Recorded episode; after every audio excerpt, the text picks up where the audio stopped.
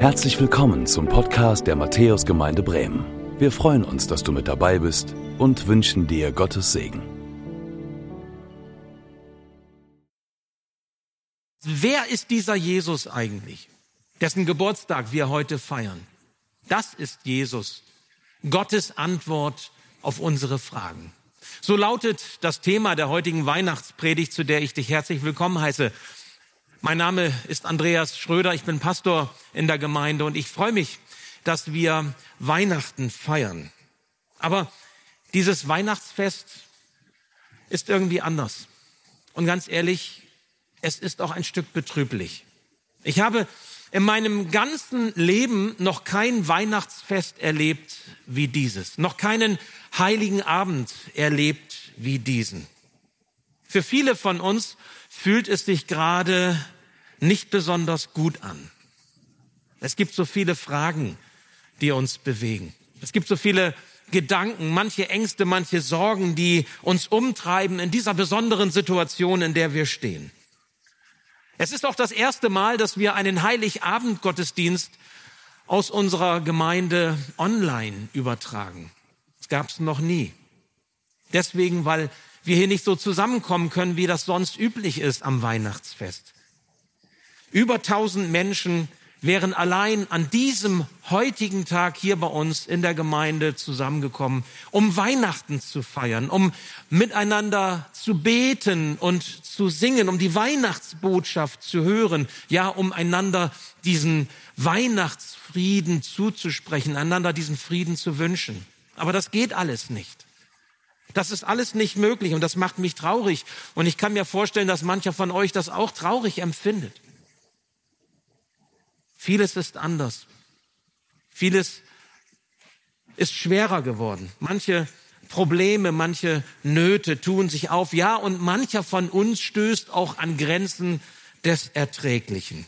Ich denke zum Beispiel an die Älteren unter uns, die darunter leiden, dass sie ihre sozialen Kontakte nicht so pflegen können, dass sie ein Stück vereinsamen, obwohl sie doch gerne mit anderen Leben teilen wollen. Ich denke an die vielen Alten in den Alten- und Pflegeheimen, die zu diesem Weihnachtsfest alleine bleiben müssen in ihren Zimmern und keine Familie, keine Verwandtschaft, keine Freunde sie besuchen dürfen.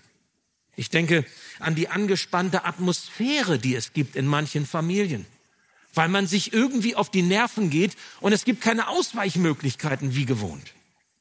Ich denke gerade in diesen Feiertagen auch an diejenigen, die zum Beispiel als Ärzte und Mediziner, aber auch als Pflegekräfte auf den Intensivstationen arbeiten, in den Krankenzimmern oder auch in den Pflegeheimen und für die Weihnachten dieses Jahr etwas ganz anderes ist als sonst. Und die Weihnachtsatmosphäre nicht wirklich so aufkommt. Und dann gibt es auch diejenigen unter uns, die geliebte Menschen verloren haben die an oder mit Corona verstorben sind. Allein diese Formulierung, an oder mit Corona verstorben. Und sie trauern. Sie müssen loslassen. Und sie sind vielleicht besonders traurig deshalb, weil sie ihre Familienangehörigen auf diesem letzten Weg nicht begleiten konnten und sie alleine verstorben sind. Und natürlich denke ich auch an diejenigen und habe die im Blick, die selbst an Corona erkrankt sind und sich vielleicht nun fragen, wie sieht es aus? Wie geht es weiter? Bleibt vielleicht irgendetwas zurück? Was wird werden? Ja, dieses Weihnachten 2020 ist ein anderes. Wir feiern Weihnachten beschränkt und wir können nicht so zusammenkommen mit unseren Familien, wie wir es gerne wollen. Das ist doch alles Keks mit Käse, oder? Zum Glück gibt es nun Impfstoffe gegen Covid-19. Zum Glück gibt es einen Impfplan, den die Bundesregierung aufgelegt hat. Das sind ohne Frage gute Signale für die nächste Zeit. Und doch kann niemand mit Gewissheit sagen, was kommen wird und wie es werden wird. Fragen über Fragen. Und ich glaube, wenn wir sie zusammentragen würden, die Reihe würde noch länger werden. Ist es nicht so? Doch was wäre es für ein Weihnachtsfest, wenn wir uns in unserer Traurigkeit wälzen würden und damit alles nur noch verstärken würden und es würde schlimmer werden. Brauchen wir nicht gerade in solchen Zeiten, brauchen wir nicht gerade in diesen Tagen Ermutigung und echten Zuspruch? Und zwar einen solchen, der uns auch zu Herzen geht, der uns erreicht, der uns trifft, mitten ins Herz. Heute ist der heilige Abend. Und der Engel Gottes brachte den Hirten auf dem Feld damals in der heiligen Nacht diese Botschaft, die wir aus Lukas 2 kennen und schon oft die Jahre gehört haben, wenn wir Weihnachten gefeiert haben. Er sagte, fürchtet euch nicht. Siehe, ich verkündige euch große Freude, die allem Volk widerfahren wird. Denn euch ist heute der Heiland geboren, welcher ist Christus, der Herr, in der Stadt Davids. Keine Furcht, sondern Freude. Und zwar deshalb, weil der Heiland geboren ist. Der Heiland der Menschen ist gekommen. Der Erwartete, der Messias, Jesus ist da. Wer ist dieser Jesus? Wer ist dieser Jesus für mich? Wer ist dieser Jesus für dich? Darf ich dich das fragen? Heute an diesem Fest wollen wir trotz allem ganz bewusst einmal aufschauen hin zu dem, der in Jesus Christus zu uns in diese Welt, zu uns Menschen gekommen ist. Wir wollen gerade nicht auf diesen Winzling von Virus schauen, sondern wir wollen auf diesen großen Gott schauen, der in Jesus ganz klein geworden ist, um uns nahe zu kommen. Die virale Kraft von Covid-19. Das, was dieser kleine Virus unter uns anrichtet, das ist zerstörerisch. Aber die Kraft Gottes, die in Jesus zu uns Menschen gekommen ist, sie öffnet uns den Himmel. Und sie führt uns in die Gemeinschaft mit Gott. In Jesus wird Gott einer von uns, damit wir mit ihm zusammenkommen können. Und so transportiert Weihnachten eine Botschaft der Hoffnung. Und glaubt mir, diese Botschaft der Hoffnung ist stärker als alle andere Kräfte dieser Welt. Und auf diese Botschaft wollen wir heute Abend hören. Und ich lade dich ein, öffne dein Herz für diese Botschaft. Lass dich darauf ein. Bist du bereit? Nun, mit der Predigt zum heutigen heiligen Abend beenden wir hier in Matthäus eine Predigtreihe, die wir die vergangenen Wochen schon miteinander bedacht haben. Erfüllt. Gott schließt einen Bund mit uns Menschen. Er füllt. Gott erfüllt in Jesus, dessen Geburtstag ja heute ist, seine Verheißungen und seine Zusagen. Und diese gelten nicht nur seinem Volk Israel, sondern sie gelten auch uns, dir und mir. Es ist ein Bund, den Gott mit uns schließt. Und ich möchte über diese Predigt am heutigen heiligen Abend ein Wort aus dem Alten Testament stellen, und zwar von dem Propheten Jeremia, Kapitel 31, die Verse 33 und 34. Ein Prophet, der hunderte Jahre vor Jesu kommen diese Worte sagte. Das soll der Bund sein, den ich mit dem Hause Israel schließen will nach dieser Zeit, spricht der Herr. Ich will mein Gesetz in ihr Herz geben und in ihren Sinn schreiben, und sie sollen mein Volk sein, und ich will ihr Gott sein. Und es wird keiner den anderen, noch ein Bruder den anderen lehren und sagen, erkenne den Herrn, sondern sie sollen alle mich erkennen, beide klein und groß, spricht der Herr, denn ich will ihnen ihre Missetat vergeben und ihrer Sünden nimmermehr gedenken. Ich bete. Herr lieber Herr, heute ist heiliger Abend und du gibst uns diese Weihnachtsbotschaft. Lass uns dein Reden hören und lass uns offen sein für das, was du uns heute in dieser heiligen Nacht sagen möchtest und dass es uns und unser Leben beeinflusst, verändert, zum Guten wendet. Gib, dass diese Weihnachtsbotschaft etwas Neues in uns wirkt. Danke für deine Verheißungen und Zusagen, die du uns gegeben hast. Amen. Ja, wir haben es gehört. Gott schließt einen Bund und alle sollen ihn erkennen. Wirklich alle. Groß und klein, Israeliten und Nichtjuden, solche und solche, Sohne und Sohne, so verschieden wie wir sind, allen ist dieses Heil verheißen, die Vergebung ihrer Sünden und dass sie mit hinzugetan werden zu Gottes Volk. Wow. Das ist eine Menge Versprechen, finde ich, was Jeremia uns hier gibt. Wenn wir uns so vor Augen halten, wie oft Gott versucht hat, einen Bund mit uns zu schließen und uns daran zu erinnern, wie wichtig wir ihm sind. Da gibt es so Namen wie Adam, Noah, Abraham, Mose, David. Alles sogenannte Erzväter, bekannte Persönlichkeiten aus der Geschichte Israels und sie werden symbolisiert auch durch die goldenen Ringe, die wir hier in der Gemeinde haben, die wir nun auch gleich sehen werden, die eingeblendet sein werden. Da ist zum einen Adam, dieser erste Mensch, der ganz nah mit Gott zusammen war und ganz enge Gemeinschaft erlebte. Und dann kam dieser Super-GAU, dieser Sündenfall und Adam und seine Frau Eva wurden aus dem Garten Eden herausgeworfen und bekommen aber zugleich einen Bund mit, eine Verheißung. Es wird einer kommen, der wird der Schlange den Kopf zertreten. Der wird Macht haben über die Sünde. Der bringt die Erlösung. Schon da ein Hinweis auf diesen Jesus, über den wir heute reden. Dann Noah. Noah, der mit seiner Familie vor der Sinnflut gerettet wird in dieser Arche zusammen mit den Tieren und sie kommen mit dem Leben davon, weil Gott gnädig ist und sagt, die Welt ist verdorben, die Menschen sind sündig, aber ich möchte nicht, dass sie alle untergehen. Ich möchte nicht, dass sie alle verloren sind. Und er schafft Rettung und setzt den Regenbogen in den Himmel als Zeichen seines Bundes. Sowas wird es nie wieder geben.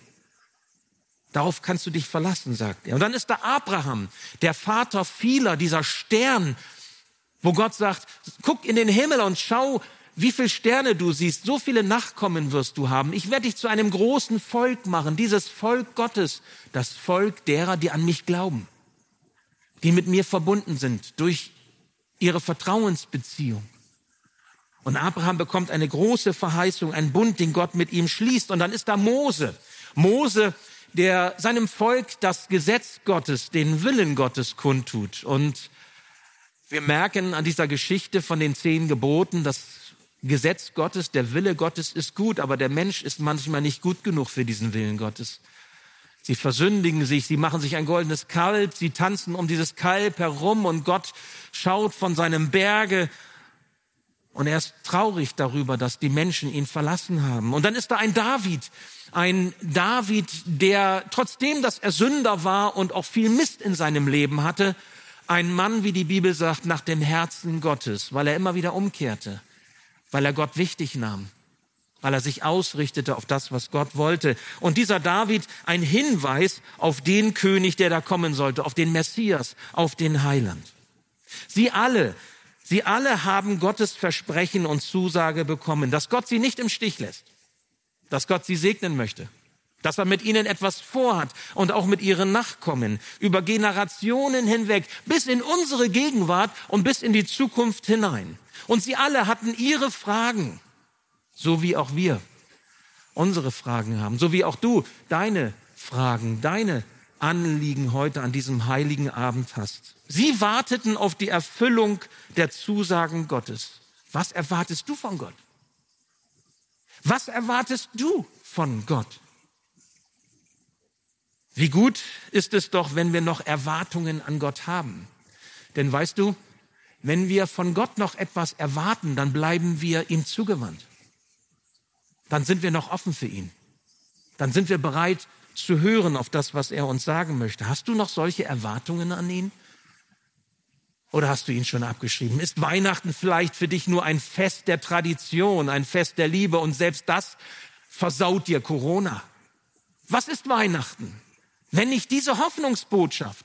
Da ist einer, der einen Bund mit dir schließt, der etwas vorhat mit dir. Ich möchte dir heute Abend sagen, Gott hat dich nicht aufgegeben. Selbst wenn wir ihn aufgeben, steht er noch zu uns. So wichtig sind wir ihm.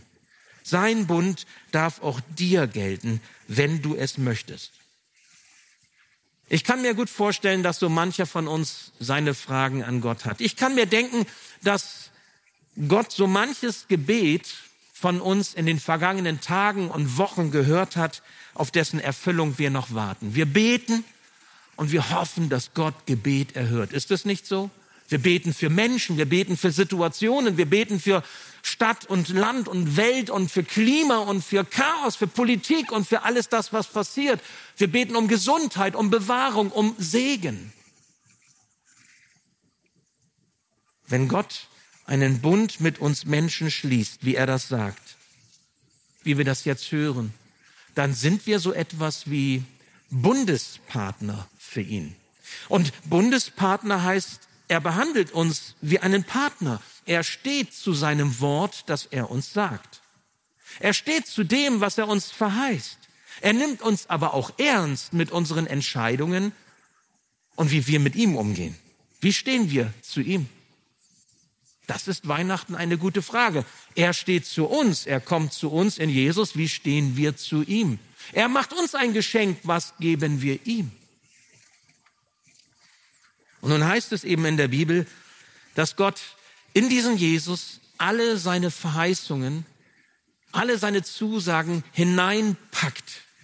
Man kann sagen, Jesus ist quasi wie das dickste Geschenk, das Gott uns machen kann. Und er legt dieses Geschenk in die Krippe hinein, in Bethlehem, in diesem Ereignis der Geburt Jesu, die wir heute feiern, Weihnachten.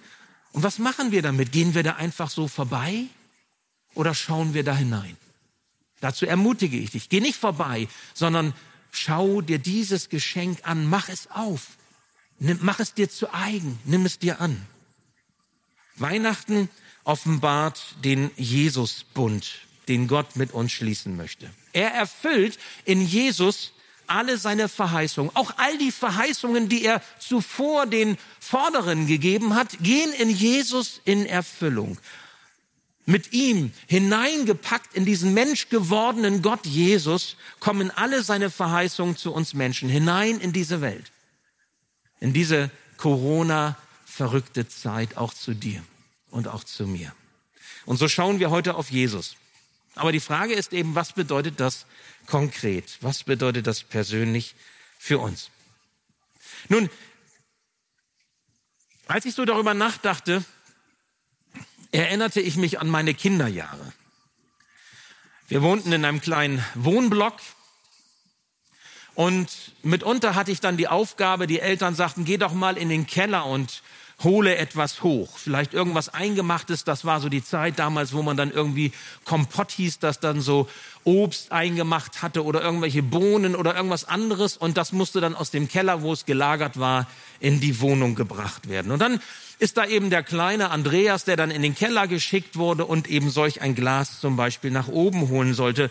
Aber das war der Weg ins Dunkel hinein.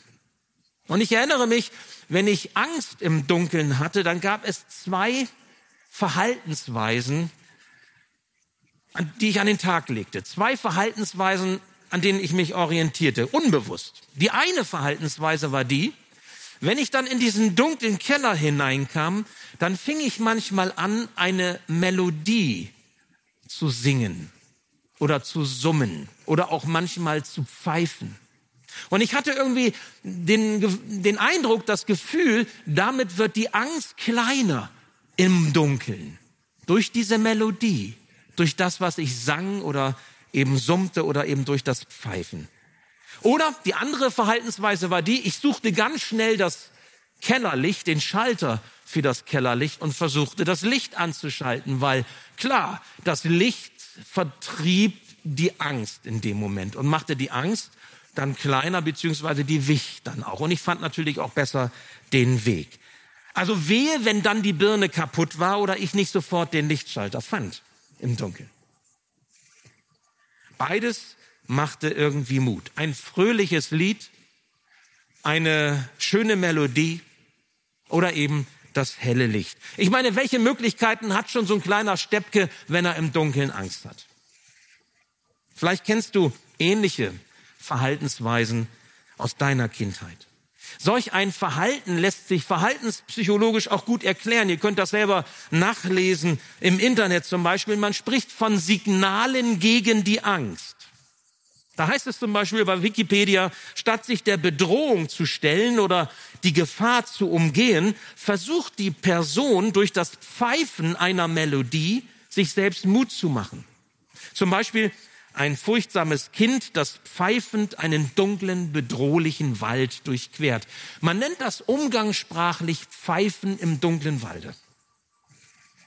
Dabei dient das Pfeifen, und das ist interessant, so wird es psychologisch gedeutet, als Geräuschmarkierung, wie es bei Revierabgrenzungen üblich ist und soll Raubtiere, die dem Menschen gefährlich werden könnten, auf Distanz halten.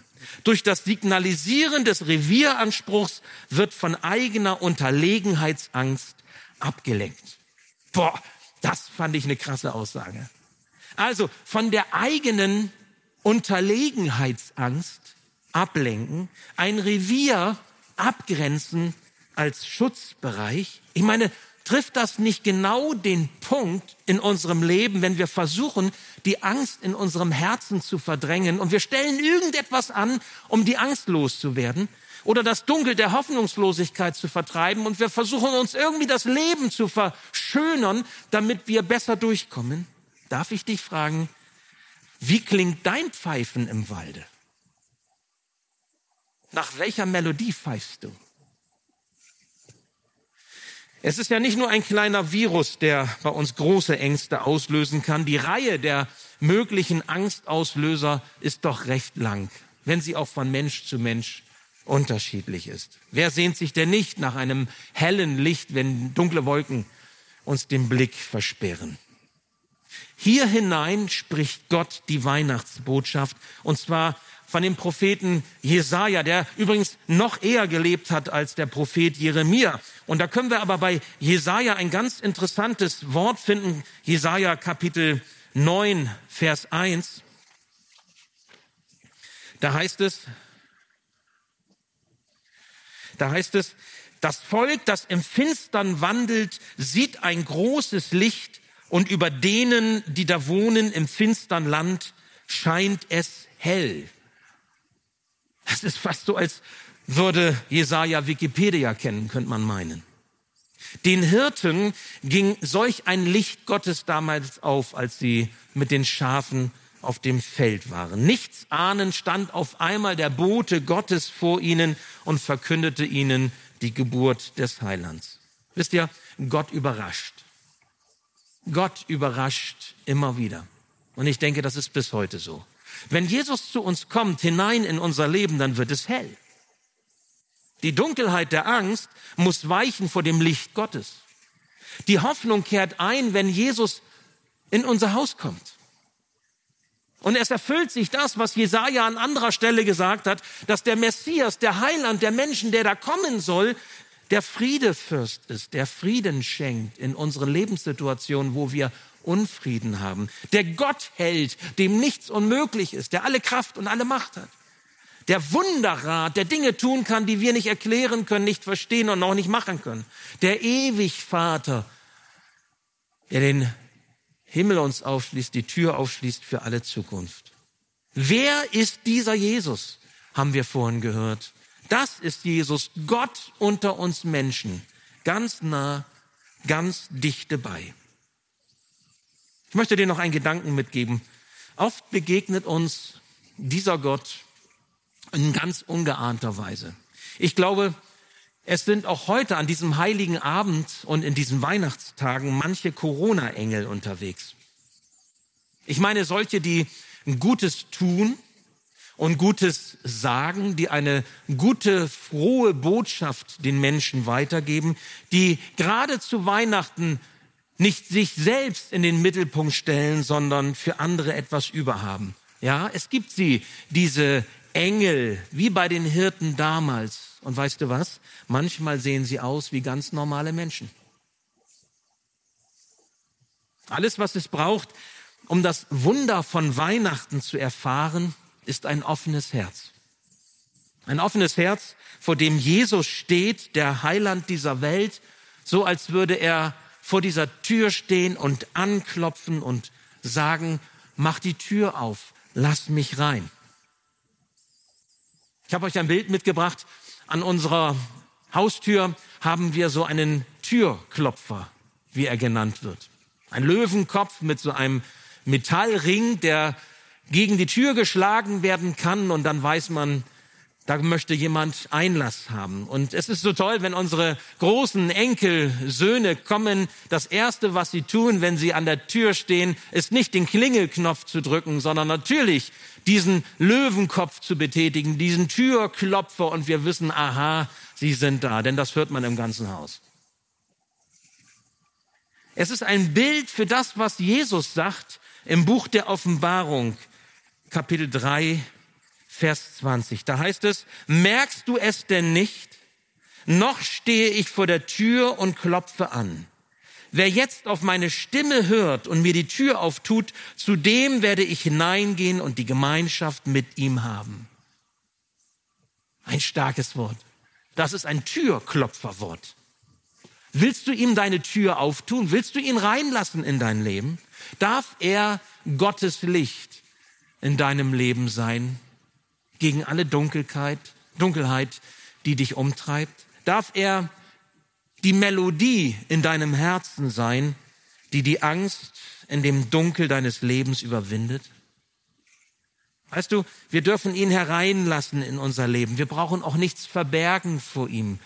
Keine Angst, keine Fragen, keine Sorgen, keine Nöte, alles dürfen wir ihm bringen. Und es müssen nicht so Geschenke sein, wie es die drei Weisen dann gemacht haben, als sie ein paar Tage später Jesus besuchten in Bethlehem, dieses neugeborene Kind, und sie brachten Weihrauch, Gold und Myrrhe mit, alles wertvolle Geschenke. Wir dürfen kommen, wie wir sind.